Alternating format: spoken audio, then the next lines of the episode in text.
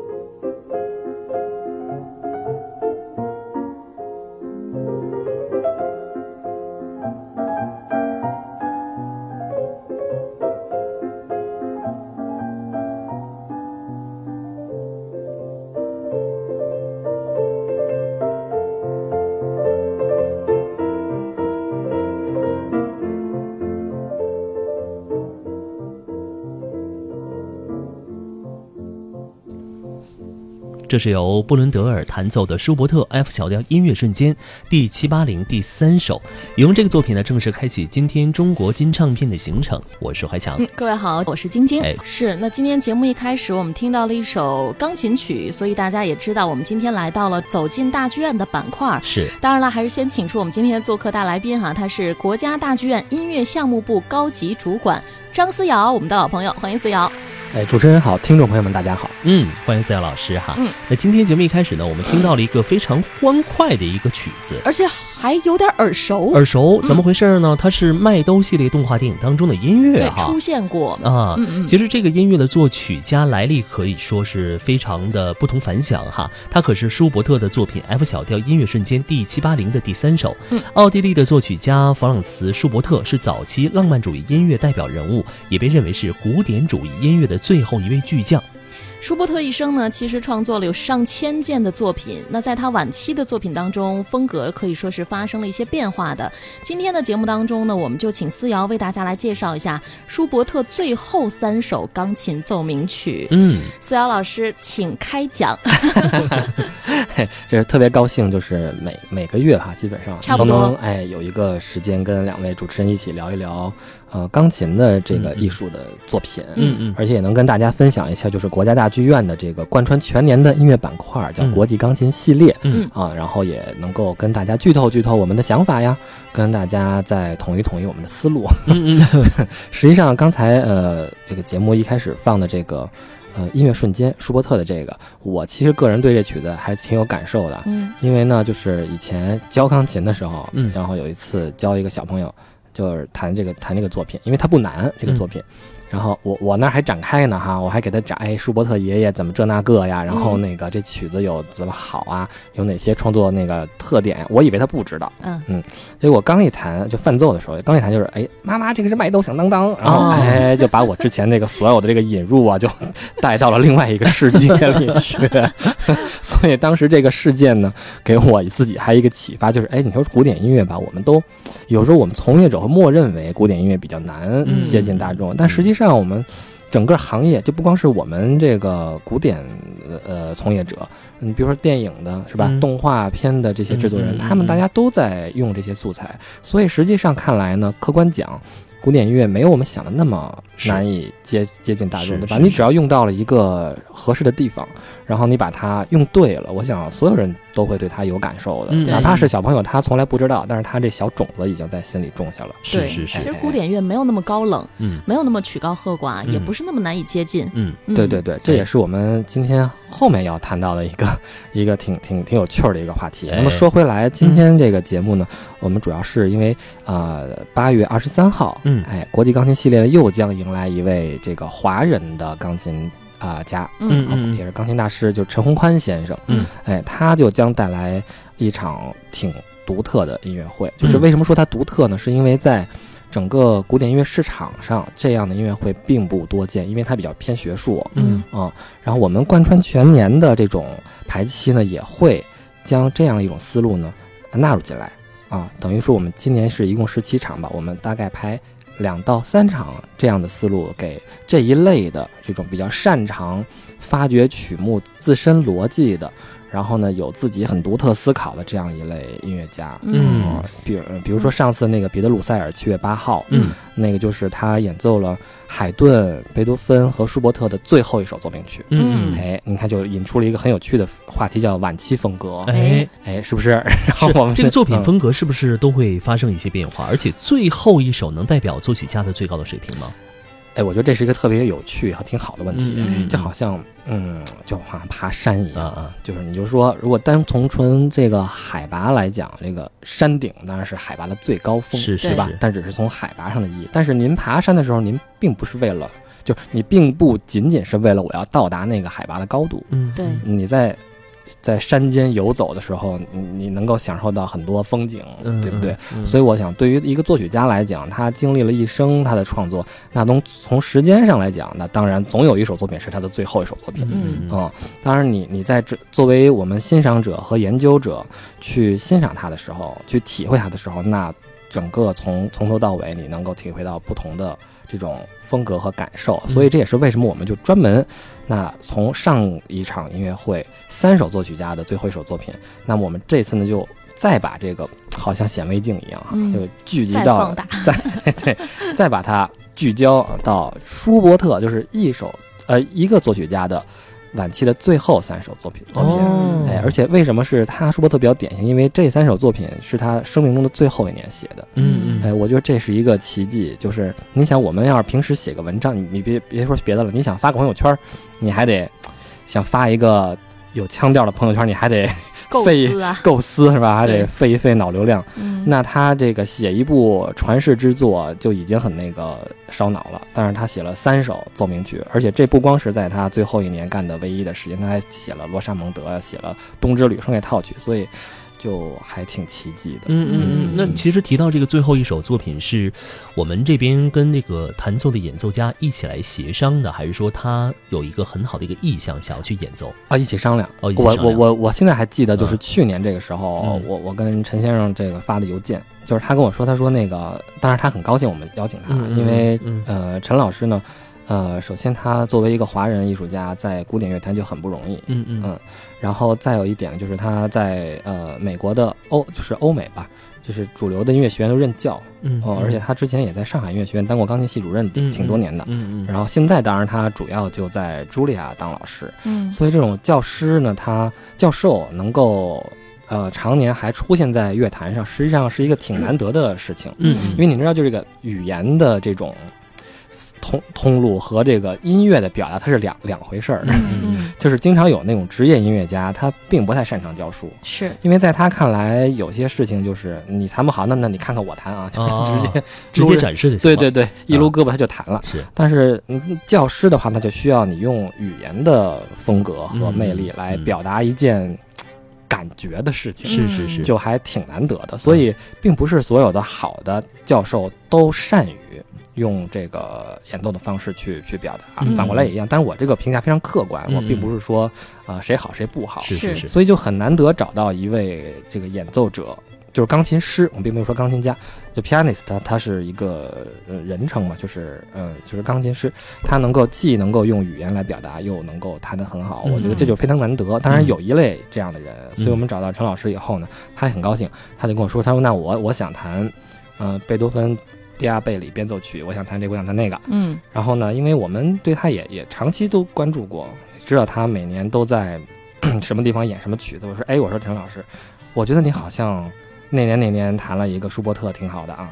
然后我也我也知道你比较擅长弹这个。然后他给我回了一封信，就特别带着那个知识分子的谦逊，他说。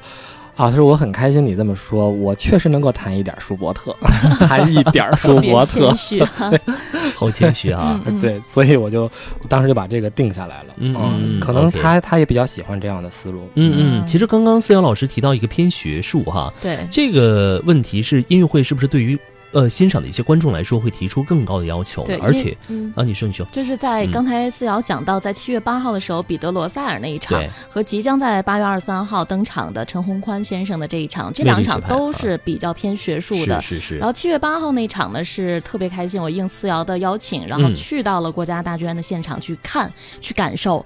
然后我就是像我那天出差了，气死我了。但是你在另一个城市感受到了另一种不同的音乐魅力，古典吉他，对对对，也是和 啊。呃古典乐有关系的，是是是。对对对，嗯。确实是能够让我们两个的这种音乐欣赏水平和素养也有一定的提高高哈。嗯。对，确实在那场音乐会上，我有个感受，嗯。就是好像观众啊在欣赏的时候就需要有更多的一些理解，就更需要观众更懂，嗯嗯嗯。因为那个呃钢琴的演奏大师他话不多，嗯。话很少，嗯。就是你要需要明白他在什么时候是种什么样的情绪，你什么时候能鼓掌，嗯什么时候要安静、嗯嗯。啊，不是说你的掌声就一定能给他带来高兴的这种反馈。哦，就是完全沉浸在自己的世界当中。对对对，啊。所以就是刚才怀强问的那个问题嘛，是是。是不是对观众的要求就更高？嗯。哎，我觉得这个分几方面说哈，嗯一个当然就是说观演礼仪，嗯。这个就是不分学术和不学术，嗯。就是古典音乐它有自己的观演礼仪。嗯。我记得那场特清楚，因为有些观众可能是头一次来，就是嗯听古典音乐，就是他听高兴了以后他就鼓掌了，嗯。然后这个钢琴家呢就做了一个明显的手势，对，就是说等等啊，就是那意思。安静。但是他挺礼貌，就他的意思就是说，我还没说完，嗯。就是我更好的在后面，嗯。你们先别着急。嗯 就是，所以古典音乐有一个他自己的固有的观演礼仪，这个是需要一点点积累的，嗯。就跟你去看戏曲或者你去看话剧是一样的。嗯。就是我我昨天 就是跟朋友去了一趟，看了一个话剧，嗯然后我去了那儿以后，你看我是作为一个音乐项目，然后我嗯很少、很少看话剧，嗯 所以我去了那儿以后，我觉得特别违和，就是说我不知道什么时候该喊好。老怕是不是鼓错地儿了？对对对，这 个然后有时候就是后。但是我就一直忍着嘛，就是我就带着，嗯就是那就相信自己的直觉，就就这手就变成一弹簧手，你知道吗？对，就鼓就不鼓？对对对，就先那就先绷一绷吧，然后到最后了就谢幕了，然后看大家纷纷掏出了手机，然后我就跟旁边这朋友我说是拍照的时间到了，所以 所以大家其实就是参与到这种文文文化活动中，其实应该是一个挺放松的状态。首先嗯一，第二一个你就可以，如果你不熟悉这个事情呢，你可以先慢半拍，嗯 你看看别人怎么干。先看看别人对，大家都有擅长和不擅长的事情，对吧？然后那比如说你要去了一个演唱会，那我想我可能会更更不知所措吧，就是你们都在干什么？随时随时尖叫。对，就是这种嗯。然后另外一个就是学术这个问题，我是觉得呀，就是嗯，首先市场给了我一个非常积极的支持，嗯就是我们当时也会打鼓，就是我们在全年策划的时候也会想说，那这场会不会达到一个我们的预期，对吧？嗯因为就是艺术标准和市场的标准是两两个同时相相辅相成的一个标准嘛。那这么多年下来呢，就是钢琴系列作为一个全年的艺术板块，它有它自己的惯性，然后它也培养了很多自己的听众，嗯而且我们的市场部。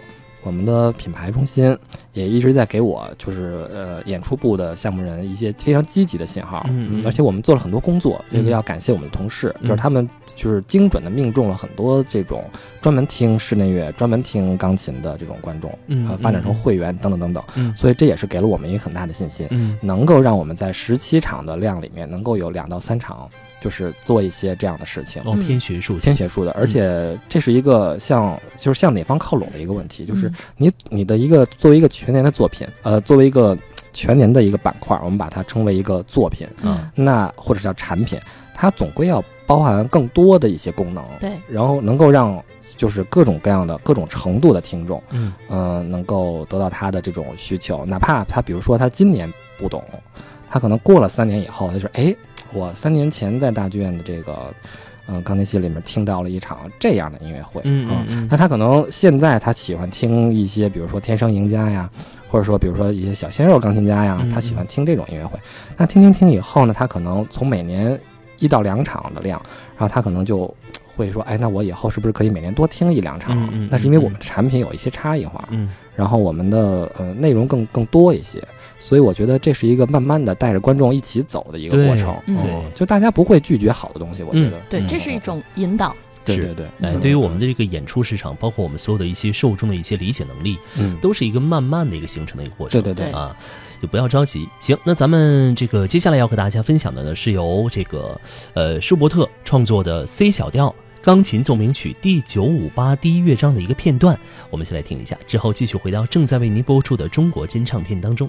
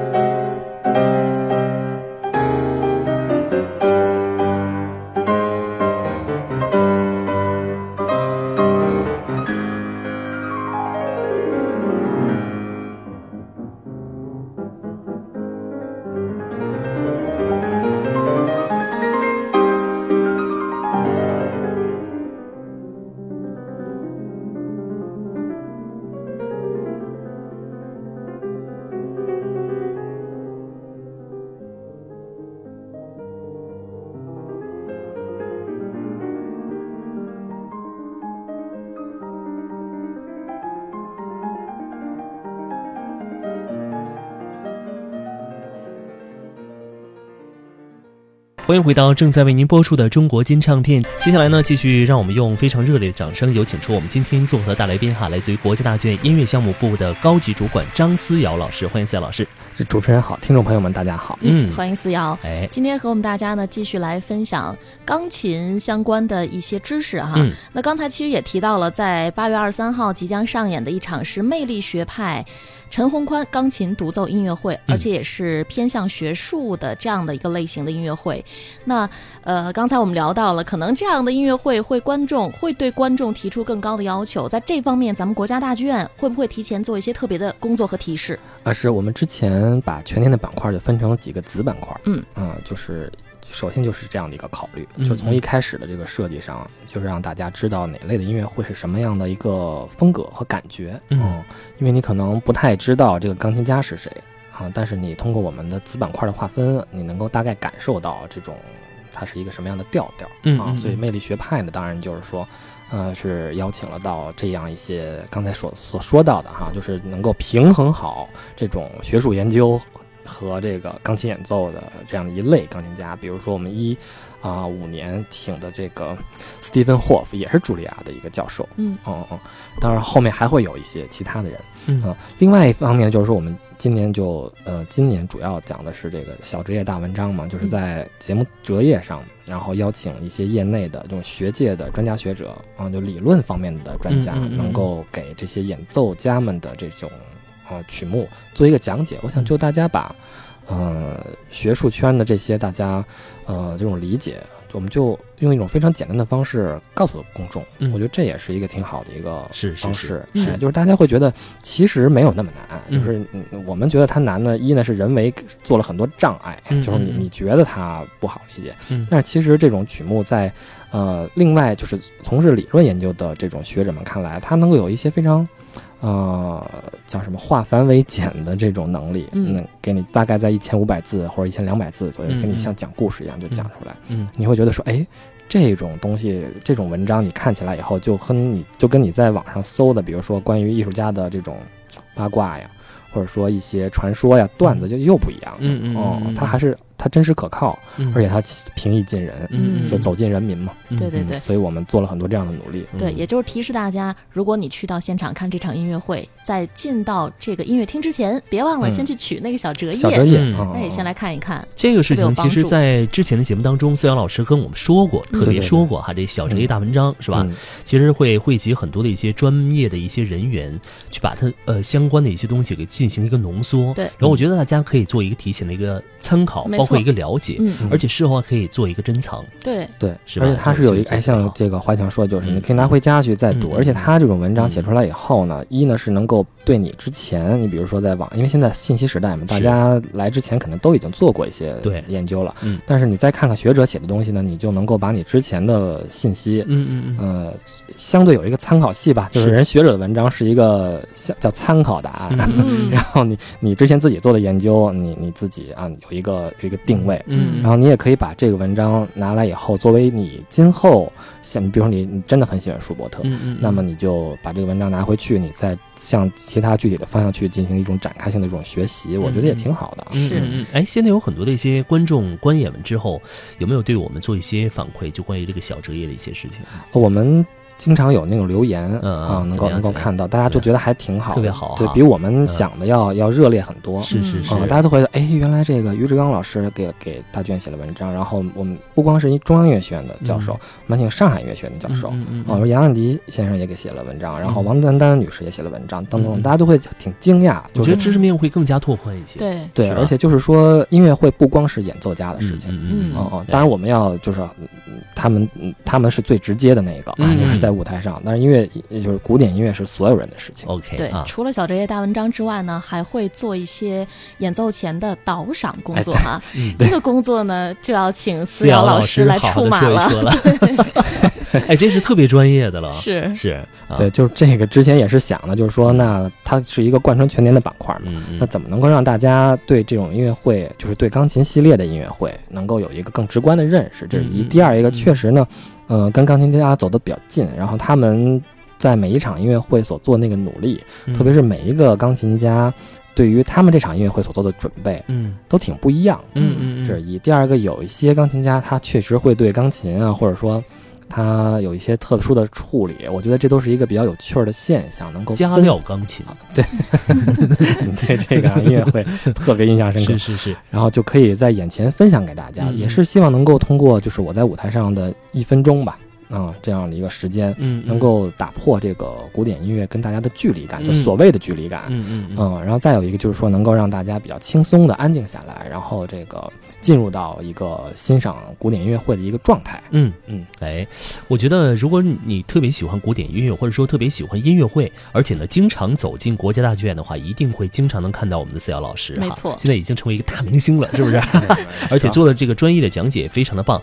当然，在这里呢，我也没提示各位，在八月二十三号这一次的魅力学派陈宏宽钢琴独奏音乐会，如果喜欢的朋友千万不要错过啊！是，嗯，那咱们接下来时间呢，就呃把这个目标聚焦到我们今天节目的主角哈，就是嗯弗朗茨·舒伯特。是作曲家舒伯特在钢琴奏鸣曲的创作当中会有着什么样的地位呢？对，肖老师，是这样的，就是嗯说，当然舒伯特大家一想起来就是歌曲之王，这是给他世人给他的一个标签儿啊。那当然他的艺术歌曲就是写的非常好啊。嗯但是作为一个钢琴家来讲，就随是钢琴的学生来讲，舒伯特的钢琴奏鸣曲是你必须要完成的一个任务。嗯嗯嗯，而且他非常检验人。嗯，他一生创作了二十一首钢琴奏鸣曲，嗯。当然有九首是未完成的，那么只有三首在生前是发表过的。嗯。就是尽管在舒伯特的生存的年代，他的钢琴奏鸣曲并没有像他的，比如说音乐瞬间呀、嗯嗯，即兴曲啊，就是走到了这个当时的这个上流社会的沙龙里，就是大家可能并不是很知道他，嗯。但是历史沉淀下来的才是精品。嗯。就是现在，嗯，音乐会里面，就是你作为一个钢琴家，你必须要弹这个舒伯特的钢琴奏鸣，就除了、比如说巴赫，除了贝多芬、莫扎特、海顿以外，舒伯特的钢琴奏鸣曲是非常考验人的。嗯，而且我们发现了一些，就是因为我们经常会收到这个嗯推荐的资料。呃，一开始就是年轻的有一个现象挺有趣儿的，就是年轻的钢琴家们一般都比较喜欢弹李斯特，然后拉哈马尼诺夫，嗯或者是这种嗯、大浪漫派的这种作品，然后就可以做很多自由的处理啊。哦。然后呢，他们会觉得，哎，我我这个要有个性。嗯。然后呢，有时候呢，我比如说我针对我们针对这个钢琴家感兴趣，就会再管他要一些别的，嗯嗯嗯。比如说，那你你录没录过莫扎特？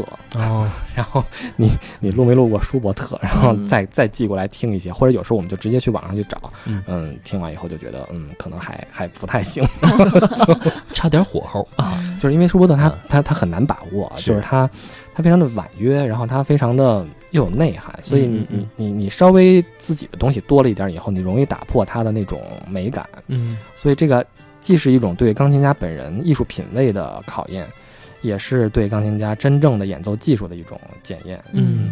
首先，你的技术要非常过硬，你不嗯。能说，因为舒伯特的作品已经，呃，客观讲已经很简单了，嗯。就是他技巧上并没有很难，呃，但是你就需要用纯熟的技巧来去展示你对古典音乐的这种良好的品味。嗯那咱们接下来先来欣赏一段，然后回到节目当中的时候，再有请我们的思瑶老师和大家好好的说一说下一个问题，就是说舒伯特最后的三首奏鸣曲是在什么样的一个背景下创作的哈？嗯咱们先来听一下这个作品是舒伯特 A 大调钢琴奏鸣曲第九九第一乐章的一个片段。《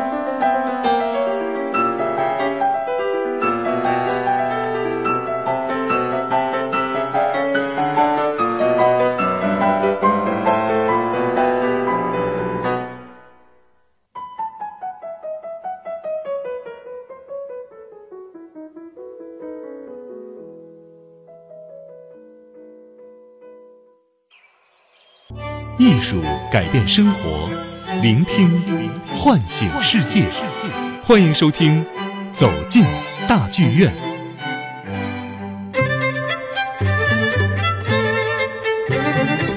欢迎回到正在为您播出的中国金唱片当中，我是怀强，我是晶晶。那今天我们节目的做客嘉宾是一位老朋友，来自国家大剧院音乐项目部高级主管张思瑶，欢迎思瑶，欢迎思瑶老师。呃，主持人好，听众朋友们大家好。嗯，我们今天节目当中呢，主要和大家说一说舒伯特的一些作品哈。对，呃，咱们之前呢，这个欣赏的是舒伯特 A 大调钢琴奏鸣曲第九五九的第一乐章的一个片段。咱们有一个问题问一下思瑶老师，那作曲家舒伯特最后的三首奏鸣曲是在一个什么样的背景下创作的呢？是这样的，就是他是在他生命的最后一年，嗯，生命的最后一年，最后一年，就是啊而且他舒伯特的一生非常短暂嘛，嗯。而且呢，呃，这可能会涉及到一个话题，就是我们对他的理解，就是对舒伯特的一个理解，我们都觉得他是一个惨兮兮的一个一生。嗯啊，就觉得就非常的不得志啊，怎么嗯怎么样，然后觉得他好像一生穷困潦倒，这都是事实哈。嗯。但实际上呢，舒伯特呃从从小就受到了很良好的音乐教育，嗯嗯，他的父亲是一个中学的校长，然后他从小去合唱团学习，而且他还去了当时这个维也纳的这种呃很好的音乐学校，嗯。呃，结识到了当时的一个权威人物叫萨里耶里，嗯。呃，这个萨里耶里可能看电影喜欢看这个古典音乐题材电影的朋友们就会知道有一个莫扎特的电影。嗯嗯嗯，在那里面就是导演把这个莫扎特人为人为的设定了一个这个对手，就是萨里耶里，就是陷害舒伯特怎么怎么样。哦，但实际上萨里耶里是个好人啊，嗯就是他他帮助了很多人，而且很权威，他是宫廷乐长。然后呢，就受到了舒伯特呢，就是受到了他的赏识，然后一直跟他学习。然后等在音乐学院学习的时候，在学音乐学校学习的时候，舒伯特因为这个才华特别出众，嗯所以当时这个皇帝呢就。他专门就是特批，就因为他比如说音乐好的同同学呢，就往往比如说什么拉拉丁文学就不太好，哦，或者是数数学就不太好，偏科就偏科，啊对对对对，所以就专门有一个特设，就是说尽管他这个嗯没没过啊，嗯就是考挂科了嗯，但是你们可以专门安排个补考什么的，就嗯。就非常照顾他嗯，就因为他的才华很少很小就受到了这个重视，嗯嗯。但是就很有趣，就是才华并不能足以支撑他生活，嗯，毕业以后就很清贫，哦，然后找不到工作，嗯，然后就不得不因为为了这个呃免免免这个增税，免免这个交税或者怎么样，就他就去当老师了，就回到他爸爸在那个学校当了一个最最初级的一个助教。嗯嗯嗯，所以我想，对于所有有才华和有抱负的人来讲，就他不会甘心做一个呃比较琐碎的工作。嗯嗯，这是客观的啊，就没有没有，就不是个贬义词。嗯我嗯不不不太会愿意甘心做，因为他可能总是心不在焉的会去想他的创作。哦，嗯，所以做做了几年这样很很初级的这种助教，你想教最小的孩子，嗯我想他不会愿意的。嗯嗯嗯。然后他他就辞职了，辞职以后，当然了，就是在这个过程中吧，他也违约做了很多作品，嗯，就比如说别人让他写一个东西，嗯嗯，普罗米修斯啊等等的，然后也给他一笔报酬，然后他就觉得，哎，好像可以啊，嗯。就是那我是不是可以当职业音乐家？可以挣到钱哦，对对对，就是嗯我们我们现在有了一些工作经验的人以后呢，就你就会蛮理解他的。嗯，就是呃，好像哎，是吧？就不是，其实真的特别理解。哦。对 怎么回事？儿？对对对，OK，然后他就他就有了，他就觉得自己能不能就说，哎，那我那我既然能够违约别人违约我，就是欣赏的，觉得被欣赏了呀，嗯然后还有还有钱挣，那我干脆我就辞职了呀，我就去去放飞一下自我，去诗和远方啊，对吧？世界那么大，嗯。然后就就看看嘛。嗯。结果没想到，就是一辞职以后，真的就没有固定收入了，哦。然后这最后的十年就穷困潦倒，嗯。嗯，就但即便如此，他也没有停止他的创作，所以我就说，嗯我我我每次我在就是回看舒伯特的这个一生，就是嗯的时候，我都挺感慨的。嗯。就是天分是是上天给他的一个礼物，嗯。嗯、然后才华是他这个创作的一个武器，嗯，但这些都不足以支撑他，就是没有办法收获到很好的生活，对，没有办法支撑他很好的生活，嗯。没有办法解决他现实中的问题，就是现实这个骨感一直在，嗯。所以就给了我们很多古典从业者一些启示，就是你不要抱怨你的生活，哦，就你你你你你你解决你自己生活的问题，然后你去进行你该进行的创作。嗯我觉得这这还是一个比较比较好的一个态度，而且舒伯特他的音乐作品并没有很惨兮兮的，嗯嗯嗯。嗯，他经常是比如说优美的旋律，对吧？歌曲之王嘛，然后大小调的转换。嗯嗯，所以可能在一个侧面上来讲，就是为什么它的大小调的转换来的那么的猝不及防，嗯嗯。就是大调大调，然后小调直接转过来，嗯，或者是很音乐的小调大调，它可能在他的生活中，哎呀，可能刚有一个灵感，完了以后就突然就觉得，哎呦，我这下顿饭在哪儿？哦，所以他有有一个犹犹豫的性格，嗯嗯嗯犹豫的性格。我问一下思阳老师，当这个现实生活当中的一些遭遇，他会不会就是映射到舒伯特的一些音乐旋律当中？我跟你讲，就这是一个挺有趣的一个艺术现象，嗯嗯，就是我们可能会认为。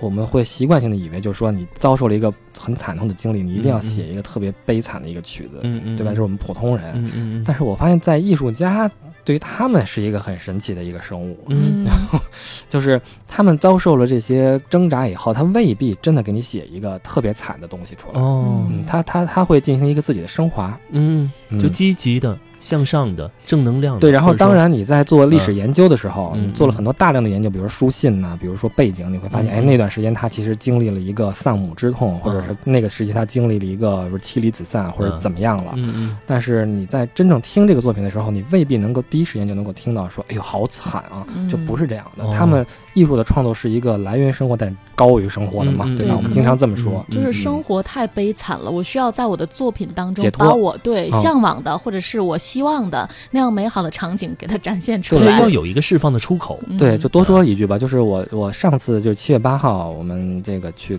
去去听那个彼得罗塞尔的演奏就是贝多芬的晚期作品，嗯我们一直都觉得他是个谜题，你不知道他在干什么。嗯就是他开创了奏鸣曲式，呃，古典奏鸣曲式，他一直一直在把就呃，对不起，就是他没有开创啊，就是他把古典的奏鸣曲式推向了一个高峰。嗯但是在他的晚期的三首奏鸣曲里面，古典的奏鸣曲式并没有那么明显的特征，嗯甚至大所有的钢琴家都在想，就说他在干什么嗯嗯、就是他用了很多这种颤音，嗯是吧？然后他他这个音乐好像肢体比较的弥散，就是没有那么强烈的结构的功能。但是那天晚上我就突然明白了，因为这个彼得罗塞尔也是个挺大岁数的人了。嗯啊、他他甚至说，我可能以后就不不弹了，因为岁数太大了。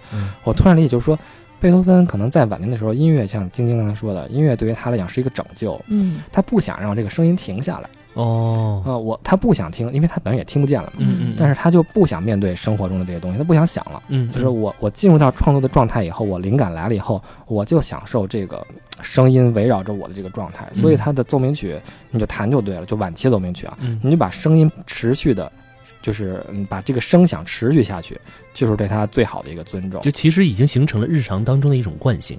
对，就是他他他他对于他来讲，就是现实生活和这个嗯理想生活已经分得很开了。嗯，他他不想在那边，嗯。所以他我我现在有了灵感，我我如果愿意的话，我就在这个声响里活着，我挺好的。嗯。我觉得舒伯特晚期也有一点这种感觉，他篇幅很长大，嗯。而且我们刚才讲，就是我们第一首听的那个 C 小调嗯是他的倒数第三首，就是嗯九五八。嗯啊但我们知道 C 小调是一个贝多芬特别钟爱的一个小调性，嗯嗯嗯，甚至有学者写了一个论文，题目叫做《贝多芬的 C 小调情节》。嗯哦，那咱们接下来要和大家分享的是舒伯特 A 大调钢琴奏鸣曲第九五九第二乐章的片段。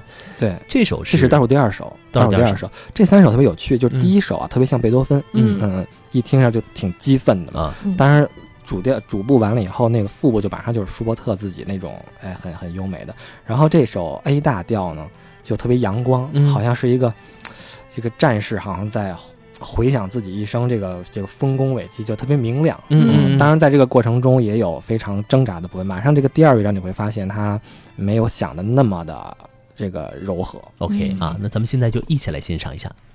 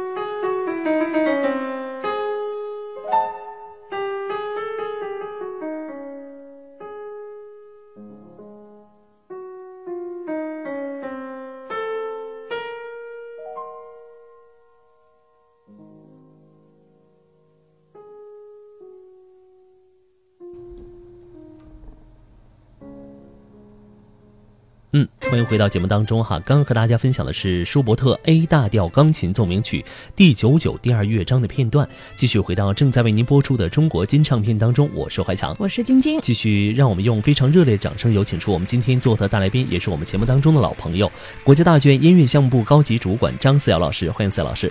主持人好，听众朋友们大家好。嗯，欢迎思瑶的做客。哎，今天和我们大家聊一聊舒伯特。是，呃，因为时间的关系，咱们可能就是不能把所有的内容都说给大家哈，但是没关系，还有一点点的时间，咱们还有一个问题想问一下思瑶老师。其实说起艺术创作这件事情呢，总是让人感觉到非常的严肃和深奥哈。但是呢，通过舒伯特的作品，我们可以找到一些非常有趣的现象，能让我们打开视角看这些特别高大上的话题。嗯，对。但是我先要感慨一下，就是我从来没有觉得这个节目时间过得像今天那么快。我也是，过得很快，说明聊开了，聊开了。嗯，对，而且还说明就是说，我们其实把一个话题真的就是聚焦在一个问题上，其实能展开挺多的。嗯，就是也是我们做这样一个就是学术性的两场音乐会的策划的一个初衷。是是是，就总要你总要给大家一个就是喜欢古典音乐的那些资深的朋友一个机会，或者说那些刚入门的朋友一个机会，让他们了解一下。嗯嗯，就是静下心来，能够深入到一个话题里面去，嗯，去畅游畅游这种的。然后接着刚才怀强那个问题呢，我想说，就是呃，我们我们都觉得艺术创作是一个特别认真严肃的事情，嗯啊，就是一定要特别烧脑，然后恨不得就是闭关多少天然后再出来，嗯啊。但是你你看的多了以后呢，你就会觉得，特别是像舒伯特啊。你就觉得他其实这个人挺可爱的，嗯啊，然后再再再给一个词，就是他挺善良的，哦就是你像他的那个音乐旋律性特别的好，就是一个哎特别暖男的一个感受。当然他的生活是那样的，嗯啊，就是特别特别惨淡，但是他他整个人给特别正能量，嗯。那么我们在他的作品中经常会发现一个现象，就是他会把他自己前面用过的一些素材，再用到后面的作品里面来。哦，嗯嗯，这个你看就是。一说到，比如我们在说到古典音乐创作的时候，大家就会觉得，哎，怎么能这样呢？你不是应该都是新新新吗？对吧？就创新创新吗？你怎么能这样？但是其实我们这种东西并不并不罕见，嗯嗯，对不对？我们蹭个热点，比如说你刚看完那个，嗯，一个一个这个江江导的电影，对吧？就是邪不压正，对吧？你就会发现，哎，这里面好像。嗯，他借用了他早年一些作品的这个，比如在屋顶上就让你想到阳那个那个阳光灿烂的日子。哎，不是那个叫什么来着？太阳照常升起。太阳照常升起。你比较文艺，对对吧？看了那个电影，看了，我确实看了，对吧？然后他他他这个子弹飞里面，他有致敬像教父的这种情节，对吧？